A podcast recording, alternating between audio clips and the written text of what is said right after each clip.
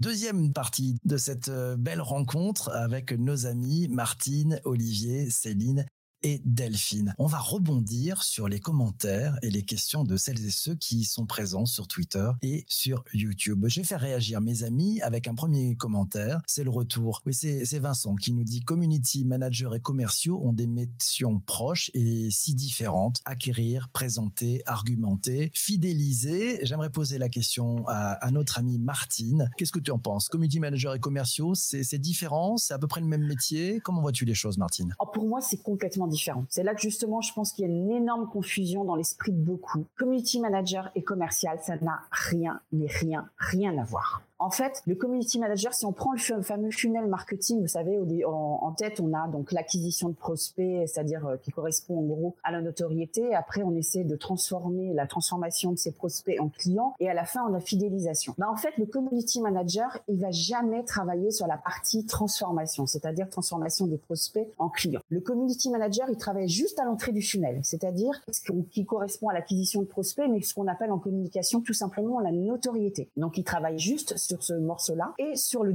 la dernière partie, bien évidemment, qui est la fidélisation, parce qu'on connaît tous les pouvoirs de la recommandation, et donc ça, c'est très puissant. Le community manager ne sera jamais un commercial. Et c'est là que, justement, moi, je suis pas du tout d'accord avec le commentaire. Hein. Désolé, euh, je sais pas qui l'a, posé. J'arrive pas à lire le... c'est Vincent. C'est Vincent qui l'a posé. Mais voilà, moi, je suis justement complètement en opposition avec ça. Et je pense que, justement, le, les problèmes qu'on a souvent, c'est qu'il y a confusion. Euh, moi, je sais que j'ai vu passer des annonces et j'ai, à l'époque, notamment, où je formais des community manager, j'avais beaucoup de gens qui me contactaient en direct pour euh, parce qu'ils recherchaient des professionnels. Et il y a énormément de confusion. En fait, ils cherchaient non pas des community managers, ils cherchaient des commerciaux en ligne. C'est pas du tout le même métier. Les community managers, c'est d'abord un communicant. C'est d'abord quelqu'un qui va bah, parler avec ses communautés. Il n'est pas là pour vendre la soupe en fait. Il est là pour euh, engager des sujets et des conversations sur les sujets qui intéressent les communautés et qui correspondent à l'ADN de la marque. Donc, euh, ben voilà, je vais désolé, mais je, non, justement, je suis pas du tout d'accord avec euh, cette affirmation. Tiens, on va poser la question à Olivier. Qu'est-ce qu'il en pense, Olivier? Oh, bah, je, ne peux être que d'accord avec Martine sur le sujet, bien qu'il y a euh, des éléments de comparaison, puisqu'effectivement, on, on voit qu'il y a, un aspect conversationnel et, le bon commercial, c'est celui qui va justement être en mesure de, de créer une, une vraie conversation avec les communautés avant de vendre ses produits, avant de, dire on a on est la meilleure société du monde. Malgré tout, une entreprise elle est faite pour gagner de l'argent, c'est pas la philanthropie. Donc euh, à un moment donné, il faut basculer dans, un mode un peu commercial malgré tout. Maintenant, est-ce que les commerciaux, euh, est-ce que c'est proche euh, Bah pas trop quand même, hein, mais il y a des choses communes. Voilà, je dirais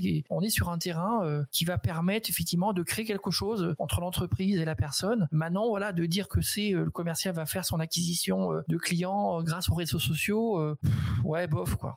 D'accord, merci beaucoup, Olivier. On va prendre le, commentaire, euh, la question d'ailleurs de, notre amie Justine, qui se dit est-ce que le community manager doit créer des ambassadeurs? J'aimerais bien avoir l'avis de notre amie Céline là-dessus. Moi, c'est le mot créer, en fait, qui pas me déplaît, mais qui m'interpelle parce que est-ce que le CM doit créer? Enfin, je suis pas sûre que c'est lui qui doit créer, en fait. S'il y a des personnes ou s'il y a des, clients ou s'il y a des, euh, de la communauté qui émergent et qui deviennent ambassadeurs, est-ce que c'est à nous de créer? Par contre, créer la conversation avec eux, pardon, les fidéliser et continuer à, garder ce lien euh, sur sur le compte et, la conversation, oui, mais les créer, euh, le mot créer me gêne lui pour le coup. Enfin, je, je suis pas convaincue que c'est lui qui doit créer. C'est juste que les personnes qui interagissent, donc par rapport à ce que lui va proposer comme contenu, qui va le divertir, qui va leur faire plaisir, des ambassadeurs vont sûrement émerger. Et après, c'est à lui, par contre, de conserver, de fidéliser, de d'entretenir la relation avec eux. Mais j'aime pas le mot créer, en fait. Voilà. Alors, c'est Justine le, le, le corrige un tout petit peu. Je pense qu'elle voulait dire c'était le, le, community manager doit aussi peut-être transformer les, les, le client en ambassadeur. Ah, voilà, c'était le sens de son propos, mais c'est les, les trucs du direct hein, dans les dans les questions dans les directs effectivement. Mais voilà, ça peut arriver. Merci beaucoup. Tiens, on va fait faire réagir notre amie Delphine sur sur ce même sujet des, des clients ambassadeurs. Eh ben tout à fait. Mais alors pour pouvoir transformer un client en ambassadeur, il faut que le community manager ait le temps de leur parler, le temps de discuter avec eux. Euh, transformer un client en ambassadeur, ça peut être aussi transformer un, troll. On, a eu il y a pas longtemps une discussion sur les trolls. Euh, j'avais réagi là-dessus d'ailleurs. Un troll peut, très bien devenir un ambassadeur euh, si on a réussi à discuter avec lui en privé. Moi, c'est ce que je fais en fait. Euh, discuter avec lui en privé, essayer de comprendre pourquoi. Bien souvent, quand il troll, en fait, c'est un client mais il a besoin de se faire entendre, il a besoin de qu'on l'écoute, euh, il a besoin de sortir les choses. Et si on le fait en privé, bah ouais. Après, ça peut devenir un des meilleurs ambassadeurs de la marque, euh, celui qui prendra toujours la défense euh, de la marque. Un, un client, s'il est satisfait de la marque, il est par essence même de toute façon ambassadeur. On le voit qui n'a jamais été euh, sur Instagram euh, poster une photo de son repas au restaurant quand on pouvait encore aller au restaurant ou euh, du dernier produit qu'on a acheté de le poster sur Instagram. Mais rien qu'en faisant ça on est déjà ambassadeur de la marque et on est tous même moi hein, à titre perso on est tous des ambassadeurs malgré nous puisque dès qu'on est content de quelque chose on le poste. Et d'ailleurs c'est là que les marques doivent réagir derrière et utiliser ce qu'on appelle les, les UGC les UGC, User Generated Content. mon café, en fait. On va lui laisser prendre son café. Merci. D'utiliser les UGC, en fait, les User Generated Content, parce que, mais il y en a partout. Et, quand quelqu'un poste quelque chose sur une marque, identifie la marque, mais il est de fait un ambassadeur de la marque. Et c'est cela qu'on doit récompenser aussi. On se focalise beaucoup trop sur les avis négatifs, mais il faut récompenser tous les avis positifs aussi et tout ce qui est positif pour la marque. C'est encore l'histoire du verre à moitié plein. Merci beaucoup Delphine. On va, j'aimerais rebondir avec mes, mes, invités ce matin sur un des commentaires. C'est celui de Florence qui nous dit J'ai l'impression qu'on refait sans cesse le point sur les fondamentaux du community management et que rien ne bouge. J'aimerais avoir un peu le point de vue tiens, de notre amie Martine là-dessus. Elle a complètement raison. Euh, c'est exactement ce que dit, euh, ça reprend aussi d'ailleurs les propos de, de Delphine en tout début. C'est exactement ça. C'est-à-dire qu'en fait, on a vite fait de dériver par rapport à ce métier en fait et les dérives, elles viennent très rapidement. Notamment, donc là, Vincent, je suis désolée, je t'avais pas reconnu Vincent tout à l'heure, donc euh, qui parlait de, de, commerce. Et effectivement, donc ça, pour moi, ça fait partie des dérives hein, du community management, justement de l'associer au commercial. Et désolée aussi, Céline, le social shopping, ça va justement générer aussi, à mon avis, cette dérive-là, notamment par rapport aux fondamentaux du community management, parce que justement, il y a toujours des nouveautés. C'est un peu, euh, comment dirais-je, c'est pas qu'il y a des systèmes de, périmètre ou de précaré, mais on est toujours sans cesse obligé de rappeler les fondamentaux parce que les dérives viennent très très vite. Donc tu as entièrement euh, raison, euh, Laura. Donc euh, il faut qu'on c'est à nous d'être vigilants pour que les marques, notamment nos clients. Moi je vois quand j'ai des clients parce que je suis en freelance sur le community management, quand j'ai des clients, je suis obligée de leur rappeler les fondamentaux en fait. Ne serait-ce que quel est votre objectif et quel est votre cible. C'est-à-dire en définition de stratégie, des fois ils en ont même pas idée. Ils disent bah tiens, on nous a dit que ce serait bien qu'on ait un compte Instagram mais ils savent même pas pourquoi en fait et pour parler à qui. Et finalement, c'est peut-être même pas pertinent par rapport à leur marque et par rapport à leur euh, audience. Donc c'est à chaque fois de revenir aux fondamentaux. C'est pour ça que quand Delphine dit qu'on n'est pas obligé d'adopter toutes les nouveautés, elle a entièrement raison. C'est pas des fois c'est pas du tout pertinent par rapport à certaines marques. C'est vraiment une question de euh, déjà il faut ça sert à rien d'être partout, de vouloir être sur toutes les plateformes. Il vaut mieux donc trouver les plateformes qui correspondent bien à l'ADN de la marque et aussi qui correspondent à l'audience, c'est-à-dire où est l'audience de cette marque, quelle est, où est l'audience ce qu'elle veut atteindre en fait. Mais effectivement, on est toujours obligé de revenir aux fondamentaux, ça c'est un fait, c'est clair. Alors je voudrais faire réagir notre ami Olivier sur, euh, ce, sujet-là. On refait sans cesse le monde et puis rien ne bouge. C'est vrai ou ça bouge quand même, Olivier? On est dans des systèmes de cycle, comme on peut voir euh, depuis euh, la, pandémie que la voix revient. Donc on refait ensemble de, la radio comme on faisait dans les années 80. J'en faisais dans, dans, les radios France. voilà, et c'est un vrai plaisir de retrouver sa voix et de retrouver cette voix. Et c'est peut-être également, euh, pour, prolonger ce qui a été dit tout à l'heure, euh, c'est développer des nouvelles façons de, s'adresser à sa communauté et la voix est un très bon exemple. Ce qu'on fait ensemble est un très bon exemple, c'est qu'on s'adresse nous à, notre communauté d'une autre façon et, je trouve ça très très très intéressant. Pour rebondir sur ce qui a été dit, en fait, c'est la technologie, c'est les outils, euh, c'est tout ce qui est mis à disposition des CM, à disposition des entreprises, des marques, les nouvelles fonctionnalités qui vont faire en sorte que bah, les fondamentaux disparaissent peu à peu et puis réapparaissent et puis redisparaissent. Euh, Céline nous parlait de nouvelles fonctionnalités sur Instagram. Oui, clairement, ça va être génial, mais est-ce que ça va pas venir empiéter sur l'aspect euh, voilà communauté, conversation, échange? Bah forcément si. Et, le, le, CM, on va lui dire tiens, euh, euh, monte en compétence sur tel outil, fais teste telle chose, essaye d'obtenir des statistiques meilleures là-dessus, là-dessus, là-dessus. et on est plongé dans la technique et on oublie effectivement effectivement bah, que derrière il y a des personnes qui nous écoutent, nous lisent, on est scruté. donc avant de devenir un ambassadeur, le, client va effectivement bah, regarder tout ce qui se passe et va se faire une opinion. Et, finalement, si la marque ne lui parle pas, si elle ne l'écoute pas, bah, il, va changer de Camry et puis c'est tout. Hein. Et, c'est très bête, hein, mais il m'est arrivé effectivement pour un problème avec une marque réellement de dire tiens j'ai un problème avec cette marque là. Si la marque ne m'a pas répondu, clairement j'ai changé, même si ça me faisait du mal parce que j'avais de l'affection pour cette marque. Et ben j'ai décidé de, partir parce que il, me considérait pas sur les réseaux sociaux. Et pour moi c'était rédhibitoire. Allez on continue avec les questions de celles et ceux qui sont en direct sur euh, Twitter et sur YouTube. On va prendre une question, c'est celle d'Alice. On, nous parle de pas mal de, social shopping. On en a parlé tout à l'heure. Hein. C'est effectivement une des évolutions euh, que l'on va voir dans, dans les mois et années qui viennent. Ça va vraiment ce social shopping, ça va, ça va vraiment accélérer. Euh, c'est une évolution naturelle euh, des usages et de la consommation. J'aimerais avoir un peu l'avis de, de notre amie Martine sur ce que ça peut changer euh, dans le métier de community manager bah, En fait, euh, je pense clairement que peut-être qu'il y a un, un métier qui n'existe pas encore en fait. Finalement, ça va être la personne qui va s'occuper du social shopping parce qu'à mon avis, c'est pas le même boulot que le community manager. Alors peut-être que certains community managers vont acquérir cette spécialité, mais c'est vraiment pour moi un métier complètement différent. Donc peut-être qu'effectivement, il va y émerger un nouveau métier qui n'existe pas encore, c'est-à-dire la personne qui sera responsable du social shopping pour la marque parce que finalement, euh, ça va beaucoup ressembler euh, malheureusement à ceux qui s'occupent de tout simplement d'alimenter un site de e-commerce. Parce que finalement c'est quoi ça va être quoi la différence par rapport à un site de e-commerce? Peut-être qu'on va pas simplement mettre des photos euh, du produit détouré on va peut-être plus le mettre en scène et autres. Mais s'il s'agit de juste de générer quelque chose parce qu'en fait si j'ai bien compris le but c'est de générer de générer un clic donc euh, générer un lead pour arriver directement vers euh, la possibilité d'acheter le produit en direct. Donc pour moi c'est rien d'autre que ce qu'on a sur un site de e-commerce sauf amené d'une autre façon par un autre canal donc je pense que c'est pas du tout le même métier c'est pas du tout le même métier que community manager, donc ça va être une évolution différente. Peut-être un nouveau professionnel. Il y a peut-être justement une opportunité de, de nouveaux métiers, mais euh, j'ai peur, j'ai peur, comme déjà évoqué, je crois que c'est Delphine et Olivier, j'ai peur que euh, finalement ça me dénature. Hein. Je, je, prends pour exemple Pinterest. Pinterest, c'est une plateforme sur laquelle je vais en fait euh, très occasionnellement. C'est pour moi c'est une sorte de récréation. C'est un peu comme les livres d'images, vous savez les, les livres d'images avec des qu'on collait dans les albums et tout quand on était petit. Pour moi c'est un peu ça Pinterest, c'est-à-dire j'y vais de temps en temps alimenter euh, les différents boards que, que j'y ai. Les dernières fois où j'y suis allée, c'est l'horreur absolue quoi. J'ai l'impression d'être dans la foire fouille. Je me retrouve avec euh, la publicité, euh, avec la vidéo pour le truc pour plier les vêtements rapidement, pour des, astuces, des espèces d'outils pour sécher son linge. J'ai l'impression d'être à la foire de Paris ou à la foire fouille. Pinterest pour moi ça a perdu de son de sa magie. Je me rappelle de Pinterest il y a quelques années, c'était assez magique. J'arrivais, j'avais des photos magnifiques de New York ou de Lisbonne ou de Marilyn Monroe qui arrivait en premier ou de chats parce que j'adore les chats donc il y avait toujours des chats rigolos qui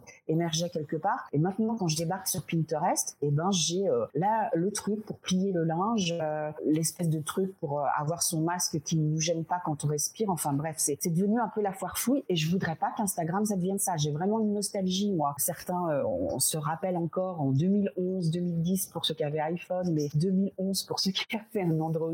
Quand on avait Instagram il y avait un côté magique c'était il y avait des des, vrais artistes qui se sont révélés sur Instagram. Donc on y allait pour trouver des, belles photos, des bons visuels. Donc c'était vraiment, euh, il y avait vraiment, voilà, le mot clé c'était la magie. Et là pour le coup, bah, c'est pareil. Hein, c'est comme Delphine disait tout à l'heure, j'ai un peu perdu cette magie-là parce que quand je débarque, c'est pareil. Euh, ça parle dans tous les sens, ça veut s'y faire dans tous les sens. Et il n'y a plus cette, euh, ces magnifiques photos. Y au niveau visuel, on a beaucoup perdu parce qu'en fait, on est vraiment dans la surenchère de ça bouge de partout. Ça me rappelle vraiment beaucoup aussi les sites internet à l'époque où on rajoutait des animation dans tous les sens, vous vous rappelez Flash Player et autres.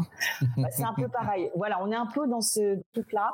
On perd en fait en qualité et ça, j'ai peur que le social shopping, ça génère ça. Ça va être la foire fouille sur tous les médias sociaux. Et ça, ça pour moi, c'est juste l'horreur absolue. Donc, il va falloir que je paramètre. Euh, ça va nous demander beaucoup de boulot, de paramétrage pour échapper à tout ça. et c'est Justine qui nous confirme que c'est pas la même chose, hein, community management et social shopping, que le community management, c'est complémentaire à la partie du social shopping. Allez, une dernière question et qu'on va poser à, en fait à, chacun de nos invités à tour de rôle. C'est une question, et elle est sur YouTube. C'est l'ami Sanjay qui nous dit le community community manager a des multiples casquettes. Il a à la fois un service après-vente, une voie de relations publiques. Il est chargé de la veille pour l'entreprise. Il est créateur de contenu pour tous les canaux. C'est un rôle peu connu dans les grandes entreprises. J'aimerais avoir posé un peu la question à, nos invités pour savoir pour quelles raisons c'est encore un rôle peu connu dans les grandes entreprises. Je pose la question à Delphine. Ah bah alors je vais peut-être pas me faire que des amis à ce moment-là euh, en répondant parce que pour moi les grandes entreprises euh, ont forcément du budget et donc plutôt que de faire faire ça en interne, elles font appel à des agences. Et euh, alors je dis pas que j'ai un souci avec les agences, hein, mais pour moi elles ont aussi quand même beaucoup dénaturé la base du métier. Mais oui, les grandes entreprises, euh, ceux qui pourraient euh, décider euh, de la création de tel ou tel poste, ont tendance à faire appel à des personnes extérieures alors qu'elles pourraient avoir en interne les personnes qu'il faut, puisqu'elles ont déjà les RP, elles ont déjà le SAV, elles ont déjà des personnes qui font la veille et que en fait, bah, il y a toutes les ressources nécessaires en entreprise pour pouvoir le faire et on le fait mieux quand ça vient de l'entreprise que quand ça vient de l'extérieur, puisque l'extérieur ne jure que par les KPI et par le ROI et par দেখো par toutes ces voilà toutes ces métriques en fait euh, qui euh, qui finalement euh, ont tout dénaturé. Je suis triste parce que ce métier a été complètement dénaturé, tout comme les médias sociaux. Ouais, je vais faire boomer en fait. Je fais boomer. Allez. Ça y est, c'est fait. c'est gagné. Non. en fait, Instagram, c'est d'une tristesse maintenant. Enfin, on y était pour des belles photos. Maintenant, effectivement, on a des gens qui nous vendent des trucs qui n'ont rien à voir avec ce qu'on aime en permanence pour pouvoir être visible. Et tous les réseaux sont en train de devenir ça. Et donc, on a vraiment perdu le fait de, de voir des belles choses, de discuter, d'interagir, etc.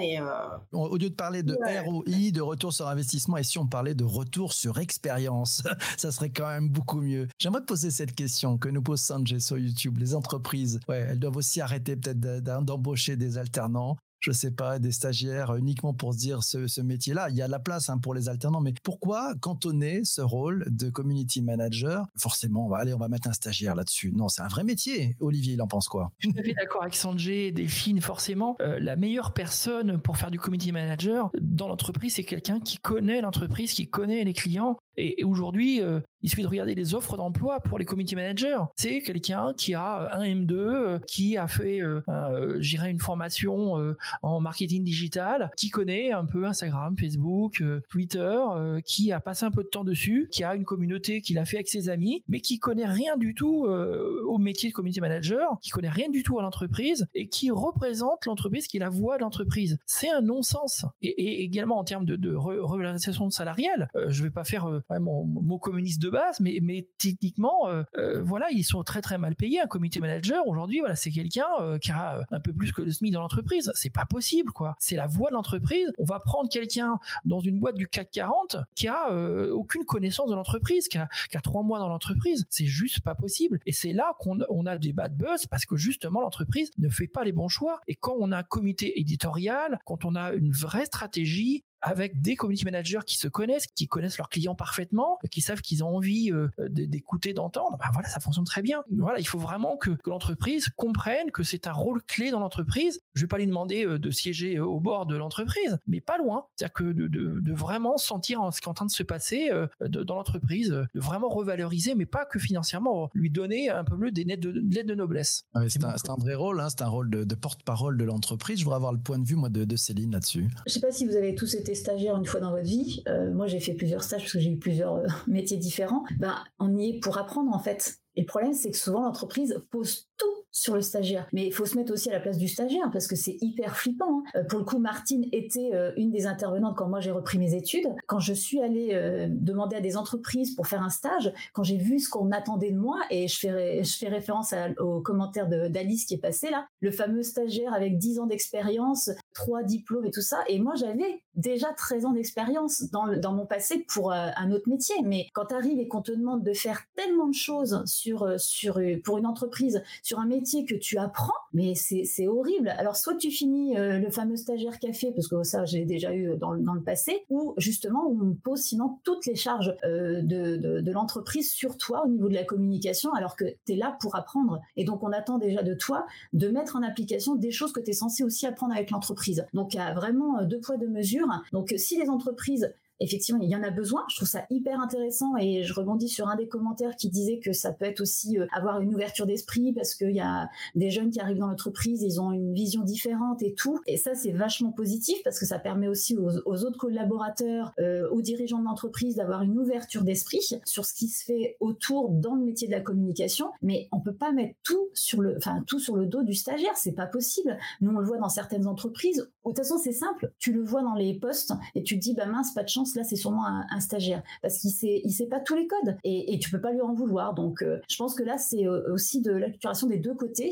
Au CM euh, stagiaire, bah, de se dire qu'il ne sait pas tout et qu'il il est là pour apprendre et donc il peut faire potentiellement des erreurs, mais aussi à l'employeur de se dire, bah, je, ne mise pas tout sur lui, je suis là pour l'accompagner et je vais le mettre avec quelqu'un de, de, de peut-être plus compétent dans son dans cet univers-là, qui parle de communication et qui peut l'accompagner dans, dans ça. Et là, après, derrière, on aura des super CM. c'est hyper enrichissant, quoi, pour l'entreprise, pour les deux côtés, en fait. Ophélie qui nous signale complètement d'accord, les stages proposés portent les responsabilités d'une personne confirmée. Oui, ça demande quand même de l'expérience. C'est la, hein. base, C'est la base et c'est un poste à, très forte euh, visibilité. Tiens, poser la question, qu'est-ce qu'elle en pense, Martine, là-dessus? Bah, En fait, je dirais que tout, euh, quand on parlait pour répondre à la, question de Sanger au départ, c'était pour euh, dire que c'est une question d'échelle, en fait. Dans les grandes entreprises, la problématique, c'est d'ailleurs, c'est pas uniquement dans les, pour les métiers liés au community management, c'est pour tous les métiers, c'est que c'est une question d'échelle et donc, en fait, on est très spécialisé. C'est-à-dire qu'on met vraiment les gens dans les cases. C'est-à-dire que le community, les community managers dans une grande entreprise, souvent, ils vont s'occuper d'une seule plateforme. Et la problématique, c'est qu'ils n'auront pas, c'est pas eux forcément qui vont euh, faire la stratégie euh, social média, en fait. Et c'est ce qui est dommageable. Et c'est toute la problématique qu'il peut y avoir aussi quand on fait appel uniquement à des stagiaires ou des alternants, c'est qu'en fait, on les implique pas dans la conception de la stratégie. Or, c'est par rapport euh, à la stratégie que vont découler, en fait, ce qu'on publie après. On publie pas pour publier parce qu'il faut publier tous les jours et ainsi de suite. On publie parce qu'on s'est défini un objectif et une cible. Et ça, donc, du coup, c'est cette vision stratégique qui peut parfois manquer aux, stagiaires et alternants, à qui, effectivement, on demande beaucoup. Plus on a d'expérience et de connaissance de l'entreprise et du secteur d'activité, pour rebondir sur ce que disait Céline tout à l'heure, effectivement, donc plus on sera pertinent euh, parce qu'on connaîtra bien les codes et qu'on connaîtra surtout très bien la communauté à laquelle on s'adresse. Donc, c'est vraiment une question de, question d'échelle et une question de, de spécialisation ou pas, en fait. Parce que moi, je me positionne plutôt du côté généraliste. Je suis un peu, euh, bah, tu sais euh, très bien PPC, donc euh, côté slash gène et slasheuse. j'adore moi ne pas m'enfermer dans un secteur d'activité, par exemple, contrairement à, d'autres. J'adore donc toucher à différentes choses et être en apprentissage permanent. Mais ça, c'est une caractéristique différente. De toute façon, les community managers devraient être en apprentissage permanent. C'est aussi une autre constante. On pose la même question à notre amie Delphine. Qu'est-ce que tu en penses, Delphine? Tu voulais répondre à ça justement.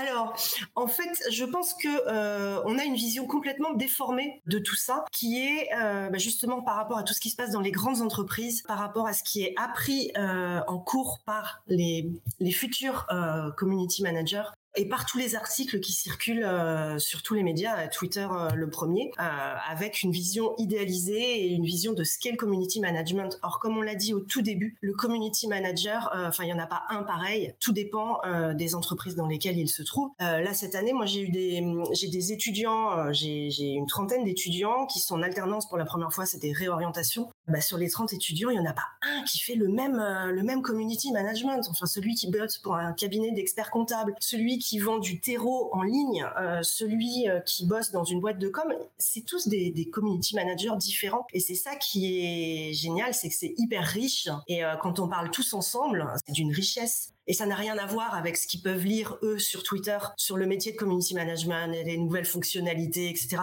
La réalité terrain, elle est tout autre de ce qu'on peut lire. Alors, Patrick parlait tout à euh, Patrice disait euh, dans, dans, un de ses commentaires tout à l'heure euh, les fake news, mais en fait, je considère pas ça comme des fake news, ce qu'on voit sur le métier de CM sur Twitter, mais, mais si, parce que ça n'a rien à voir avec le terrain. Il y a une telle différence entre le terrain et ce qu'on peut lire sur les, dans ces articles que c'est, enfin, c'est assez hallucinant. Bah, la seule chose qui peut relier tout et on en revient à la base. C'est l'humain et c'est la conversation et c'est euh, l'engagement, l'interaction. Génial. Ça sera le mot de la fin pour cet épisode du podcast. Mille merci à Martine, Olivier, Céline et Delphine d'avoir participé à cette émission un peu folle. Merci d'avoir écouté toi aussi sur cette plateforme de, de balado diffusion que tu apprécies tant. Si tu adores ça, tu t'abonnes. Si tu as encore aimé, tu mets un partage. Voilà, sur tes réseaux sociaux, il y a un petit bouton qui est fait pour ça dans sur ton ta pleine application de podcast. On se retrouve très très vite pour un prochain épisode. Je te laisse. J'ai encore rendez-vous à celles et ceux qui sont en direct sur YouTube et sur Twitter. Merci.